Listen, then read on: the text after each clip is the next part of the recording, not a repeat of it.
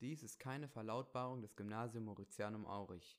Ich weise darauf hin, dass es sich bei den Inhalten des Podcasts nicht um eine offizielle Haltung der Schule handelt, sondern jeder Gesprächsteilnehmer jeweils nur für sich spricht. Willkommen beim Eulenfunk, der Schulpodcast vom Gymnasium Mauritianum Aurich. Hallo und herzlich willkommen zur ersten Folge vom Eulenfunk. Mein Name ist Tex und ich werde heute mit unserer Vertrauenslehrerin Frau Korte reden.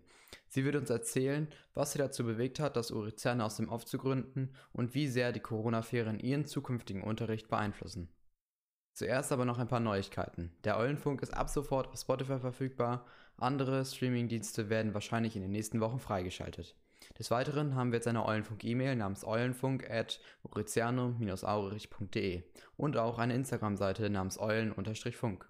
Dieser könnt ihr folgen, wenn ihr keine Episoden mehr verpassen wollt. Jetzt geht's aber los. Viel Spaß. Gut. Jetzt haben wir hier Frau Korte. Hallo. Hallo, Tex. Endlich äh, sprechen äh, wir uns mal wieder. Ja. Möchten Sie sich vielleicht für alle, die, die Sie vielleicht nicht kennen, einmal kurz vorstellen? Ja, mein Name ist Christine Korte. Ich arbeite am Ulrizianum als Lehrerin seit über 20 Jahren und unterrichte die Fächer Deutsch und evangelische Religion. Außerdem bin ich Beratungslehrerin. Ja, gut. Dann erstmal ganz allgemein, wie, wie geht es Ihnen so? Das ist, kann man eigentlich nur geteilt beantworten. Mir persönlich geht es gut. Ich, ich bin gesund. Ich habe Ostern gefeiert. Das Wetter ist meistens ziemlich gut. Und freie Tage kann ich immer, da fällt mir immer viel ein. Aber die ganze Situation macht einem natürlich auch Sorge. Wobei ich denke, wir können froh sein, dass wir in Deutschland leben, dass wir ein gutes Gesundheitssystem haben, eine solide Regierung. Richtig schlimm wird es, glaube ich, für Länder oder Kontinente wie Afrika, Südamerika noch werden. In anderen Ländern ist es ja auch schon sehr schlimm. Und die Wirtschaft geht im Moment ziemlich in die Knie. Das macht mir alles viel Sorge. Ja, ich würde sagen, wir, wir gehen direkt mal ein bisschen äh, in die Thematik rein. Und zwar, sage ich mal, sind Sie ja so ein bisschen die, die Gründerin, nenne ich es mal, von dem Urizianer aus dem Off. Ähm, was hat Sie dazu bewegt, das Ganze zu starten? Ich vermisse Schule. Das ist so der schlichteste und größte Teil der Antwort. Wir sind jetzt ja schon vier Wochen nicht mehr vor Ort gewesen. Mir fehlt das. Und jetzt sind zwar Ferien, es fühlt sich aber anders an, als es müsste das hat man sich nicht so richtig verdient, wenn man nicht bis zum Anschlag noch arbeitet und jetzt schon so vier Wochen ohne alles. Auch dieser Abbruch, den das plötzliche schulfrei bedeutete, das ist alles irgendwie komisch. Und ich würde lieber vor Ort unterrichten. Ich hoffe auch, dass es so bald wie möglich wieder losgeht. Und deswegen denke ich viel, vor allem an die Menschen, das heißt an euch Schülerinnen und Schüler, auch an die Kollegen und Kolleginnen.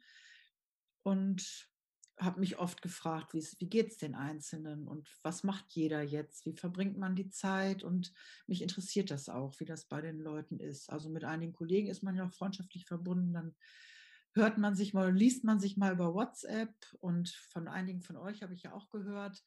Da freue ich mich richtig drüber, auch wenn ich E-Mails bekomme, auch wenn es Arbeitsergebnisse sind, die ich dann korrigiere oder Fragen, die ich dann beantworte so kam eigentlich die Idee, dass ich da mich online geäußert habe auf rizianumaurich.de. Haben, haben Sie viele Aufgaben an Schülerinnen und Schülern gegeben?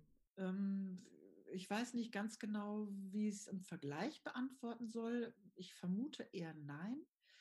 Die Situation ist ja, dass der Kultusminister verfügt hat, wir können keine verpflichtenden Aufgaben geben. Sie dürfen auch nicht bewertet werden. Trotzdem ist natürlich der, des Schulleiters ähm, Anregung, Aufgaben zu geben, total richtig, weil man sich auch langweilt, weil man auch nicht rumdaddeln, die ganze Zeit rumdaddeln soll am Rechner und an Spielen und so. Aber es ist eine schwierige Situation. Wenn es freiwillig ist und nicht bewertet wird, werden es einige immer machen, andere werden es nicht machen. Das heißt, man kann nicht mit den Ergebnissen, die jetzt von einigen erarbeitet werden, im Unterricht hinterher ansetzen, weil der Stand sehr unterschiedlich sein wird. Es ist ja auch so, dass nicht jeder die gleichen Möglichkeiten hat, zu Hause begleitet zu werden von Eltern oder Geschwistern oder Freunden und vielleicht auch Verständnisprobleme entstehen könnten. Denn nicht umsonst machen wir das ja normalerweise live und in Farbe in der Schule zusammen. Ich habe an einige Gruppen in Religion so Rechercheaufgaben gestellt, zum Beispiel einer neunten Klasse zum Thema Kirche und Gesellschaft. Wie verändert sich kirchliches Leben zu Corona-Zeiten?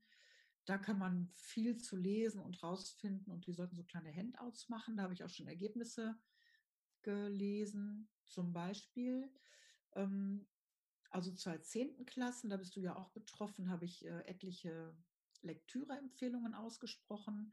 Wir lesen da zwar gerade zusammen eine Lektüre, aber die kann man eigentlich schlecht in Heimarbeit alleine bearbeiten. Dafür brauchen wir das Gespräch in der Klasse, die Referate, die Diskussionen und das gemeinsame Ringen um Deutung und Interpretation. Das kann ich mir so schlecht vorstellen in Online-Heimarbeit, denn das ist nicht das Gleiche, wenn jetzt jeder zweieinhalb Rezensionen googelt oder drei Wikipedia-Artikel. Das ist nicht das Gleiche, als wenn man das im Unterricht diskutiert. Deswegen hoffe ich, dass viele von euch so klug sind zu lesen. Ist eigentlich egal was. Ich habe so ein paar meiner Lieblingsbücher ja empfohlen. Die sind auch von einigen sogar schon angefangen worden. Ähm, aber wenn man jetzt andere Genres lieber liest, ist das auch nicht schlimm. Man kann übers Lesen immer seine sprachliche Grundleistung verbessern. Man kann immer seine orthografischen Fähigkeiten verbessern. Wenn man dann auch noch Rezensionen schreibt, zum Beispiel online bei Amazon oder so, dann hat man vielleicht auch noch sinnvolle Zusammenhänge, in denen man schreiben, kleine Texte schreiben kann. Ich korrigiere das auch alles, wenn ihr mir das schickt, falls ihr denkt, es sind Fehler drin. Und so kann man sowas Grundsätzliches trainieren. Das finde ich für diese Zeit sinnvoller, als jetzt zu sagen, Deutschbuch, Seite 137, Aufgabe 5b bis 7a. Das, sowas habe ich nicht gemacht.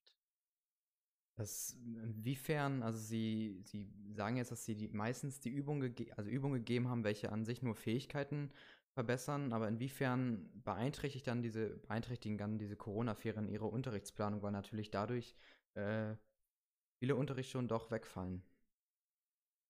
Ja, bis jetzt sind es zweieinhalb Wochen, wenn, wenn es übernächste Woche wieder oder nächste Woche wieder losginge. Das ist ja mehr als unsicher. Man muss mal gucken, wie viel Zeit noch übrig bleibt vom Schuljahr und ob überhaupt. Und dann muss man sehen. Man kann jedes Thema natürlich lang oder kurz unterrichten. Und man kann vielleicht auch dann Themen weglassen, die in späteren Jahrgängen nochmal eine Rolle spielen. Wir arbeiten ja immer nach einem Spiralcurriculum. Das heißt, viele Themen kommen immer wieder vor und in den älteren Jahrgängen dann auf einem höheren Niveau. Und da muss man dann sehen, dass man das einsammelt, was jetzt in diesen Wochen verpasst wird. Das ist für uns alle neu und das werden wir ausprobieren müssen. Ich bin aber ganz zuversichtlich, dass wir da zu guten Lösungen finden. Das Wichtigste ist jetzt erstmal, dass die ganze Nation und die ganze Welt diese Gesundheitskrise gut übersteht. Also da bin ich eher fürs Leben retten als fürs Vokabeln lernen. Den Rest kriegen wir dann schon hinterher irgendwie ausgeglichen und kompensiert. Dann nochmal eine Frage zum, zum Unterricht. Und zwar fallen ja jetzt, Sie sind ja jetzt Deutschlehrerin, da fallen natürlich auch jetzt eine Arbeit pro Klasse aus. Inwiefern ist das gut und inwiefern ist das schlecht? Ich meine, es gibt viele Schüler, die sind ja davon abhängig und vielleicht dadurch auch äh, versetzungsgefährdet. Was, äh, was kommt in Ihnen da so hoch? Also ich bin betroffen konkret in zwei zehnten Klassen. Da sehe ich das überhaupt nicht problematisch, ähm, weil es gerade geändert wurde, dass die zehnten Klassen vier Arbeiten schreiben. Früher waren das immer nur drei, sodass wir jetzt auf demselben Niveau rangieren, wie wir bis letztes Jahr auch in der zehnten gearbeitet haben. Für die, die versetzungsgefährdet sind, ist das ein Problem, weil die natürlich die Möglichkeit hätten, über eine vierte Arbeit noch auszugleichen. Ähm, ich hoffe sehr, dass wir die Zeit noch haben, dass über Klausurersatzleistungen, dass über Recherchen, Referate, irgendwelche Präsentationen diese Leute noch die Möglichkeit haben, was zu tun. Und falls nicht, das ist ja alles sehr offen, müssen wir dann gucken, wie wir mit solchen Situationen umgehen. Kann man noch nicht richtig beantworten, weil wir da keine Erfahrung zu haben. Gut, ähm, dann noch eine Frage, die mir so spontan einfällt. Und zwar wird ja jetzt überall dieses ganze Maskenthema besprochen. Inwiefern halten Sie es für äh, überhaupt sinnvoll oder möglich, äh, in der Schule Masken zu tragen oder also Schutzmasken? Möglich ist das nur, wenn man welche hat. Ja. Die medizinischen Masken sind sehr rar. Wir werden ja auch dazu aufgefordert, von Medizinern und Forschern sie dem medizinischen Fachpersonal zu lassen und nicht die Märkte leer zu kaufen, sofern es überhaupt welche gibt, um sie dann zu Hause oder beim Einkaufen zu tragen, denn dann ist es noch knapper mit der Ware Maske.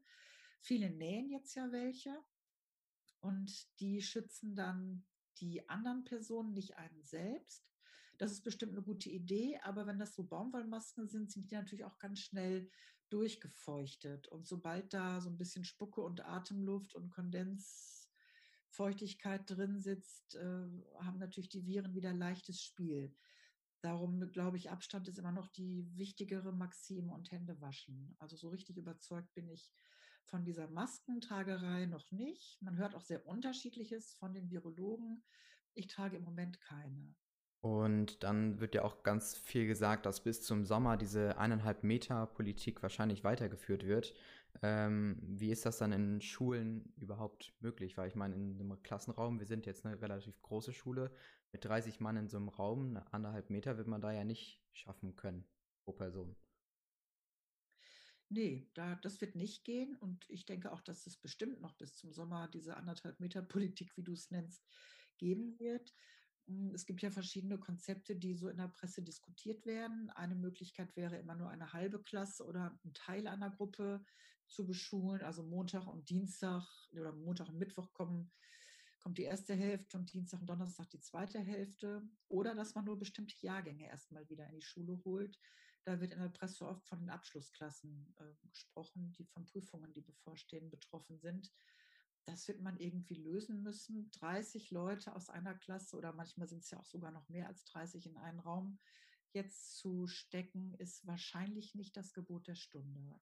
Ich habe äh, tatsächlich keine Fragen mehr, außer Sie wollen noch was ähm, erzählen oder etwas, eine Nachricht an alle geben. Eine Ab Nachricht an alle? Ja. Nee, da fehlt mir jetzt im, fehlt mir jetzt im Moment das äh, nötige Sendungsbewusstsein. Also ich hoffe, dass es allen gut geht. Soweit ich weiß, habe ich noch von keinem Erkrankungsfall am Euritianum gehört.